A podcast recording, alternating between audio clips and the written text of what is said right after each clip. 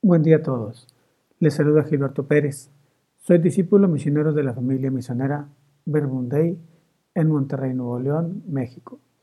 Comparto para ustedes palabras de vida el día de hoy, miércoles 14 de febrero de 2024.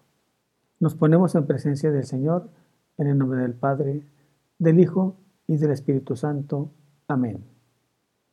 Hermanos, que en este inicio de Cuaresma, donde Jesús nos convoca y nos pide que recordemos que somos polvo y en polvo nos convertiremos y que a pesar de nuestra condición humana y pecadora, Él siempre se quedará con nosotros y Él siempre se quedará en nuestras vidas. Hermanos, aprovechemos este día especial de ayuno y de recogimiento para encontrarnos con el buen Maestro, con Jesús, con Él, con el que siempre quiere que fortalezcamos nuestro corazón para que busquemos siempre lo bueno en todo. Del Santo Evangelio según San Mateo capítulo 6, versículos del 1 al 6 y del 16 al 18. En aquel tiempo, Jesús dijo a sus discípulos, Tengan cuidado de no practicar sus obras de piedad delante de los hombres para que los vean. De lo contrario, no tendrán recompensa con su Padre Celestial. Por lo tanto, cuando des limosna, no lo anuncies con trompeta como hacen los hipócritas en las sinagogas y por las calles, para que los alaben los hombres. Yo les aseguro que ya recibieron su recompensa. Tú, en cambio, cuando des limosna, que no sepa tu mano izquierda lo que hace la derecha, para que tu limosna quede en secreto, y tu Padre, que ve lo secreto, te recompensará. Cuando ustedes hagan oración, no sean como los hipócritas a quienes les gusta orar de pie en las sinagogas y en las esquinas de las plazas para que los vea la gente. Yo les aseguro que ya recibieron su recompensa. Tú, en cambio, cuando vayas a orar, entra en tu cuarto, cierra la puerta y ora ante tu Padre, que está allí en lo secreto. Y tu Padre que ve lo secreto, te recompensará. Cuando ustedes ayunen, no pongan cara triste como esos hipócritas que descuidan la apariencia de su rostro para que la gente note que están ayunando. Yo les aseguro que ya recibirán su recompensa. Tú, en cambio, cuando ayunes, perfúmate la cabeza y lávate la cara, para que no sepa la gente que estás ayunando, sino tu Padre que está en lo secreto, y tu Padre que ve lo secreto, te recompensará. Palabra del Señor. Gloria a ti, Señor Jesús. En el Evangelio, Jesús llama a los discípulos y les pide no realizar las obras de caridad delante de los demás para que los vean. Porque de hacerlo así no tendría recompensa por el Padre Celestial. Jesús hace referencia a esa recompensa que recibiremos del Padre. Esta recompensa no tiene nada que ver con cosas materiales, más bien tiene que ver con el tema de la vida eterna esa vida eterna a la que aspiramos todos y en todo momento. En realidad la preocupación de Jesús es que no se realicen determinadas acciones para que se busque algún reconocimiento y que se busque ser admirados por los demás. Más bien, que lo que realicemos brote de un corazón, de un corazón que desea amar. Por eso dice que todo eso que hagamos, nuestro Padre Celestial lo ve y con eso que Él ve y que lo ve en lo secreto, Él nos dará esa recompensa. Y esa recompensa que se refiere a la vida eterna, no a cosas de aquí de la tierra, no a cosas materiales. Por eso, nosotros cuando vayamos a hacer algo, pues que sea así, como decimos comúnmente, que sea de corazón, que no sea para buscar una vanagloria, para buscar que nos vean los demás, para buscar ese reconocimiento que es vano.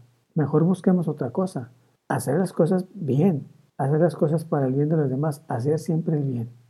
También, hermanos, coincidentemente, también es miércoles de ceniza, donde el miércoles de ceniza es el inicio de la cuaresma. Es un recordatorio para vivir de manera más intensa nuestra conversión, es arrepentimiento, es crecer como persona.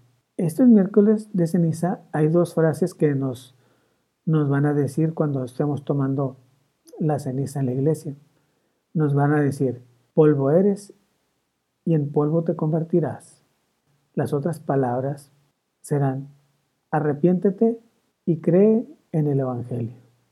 Pues fíjense hermanos que estas palabras nos motivan a darle un verdadero sentido de conversión y renovación espiritual a nuestra vida.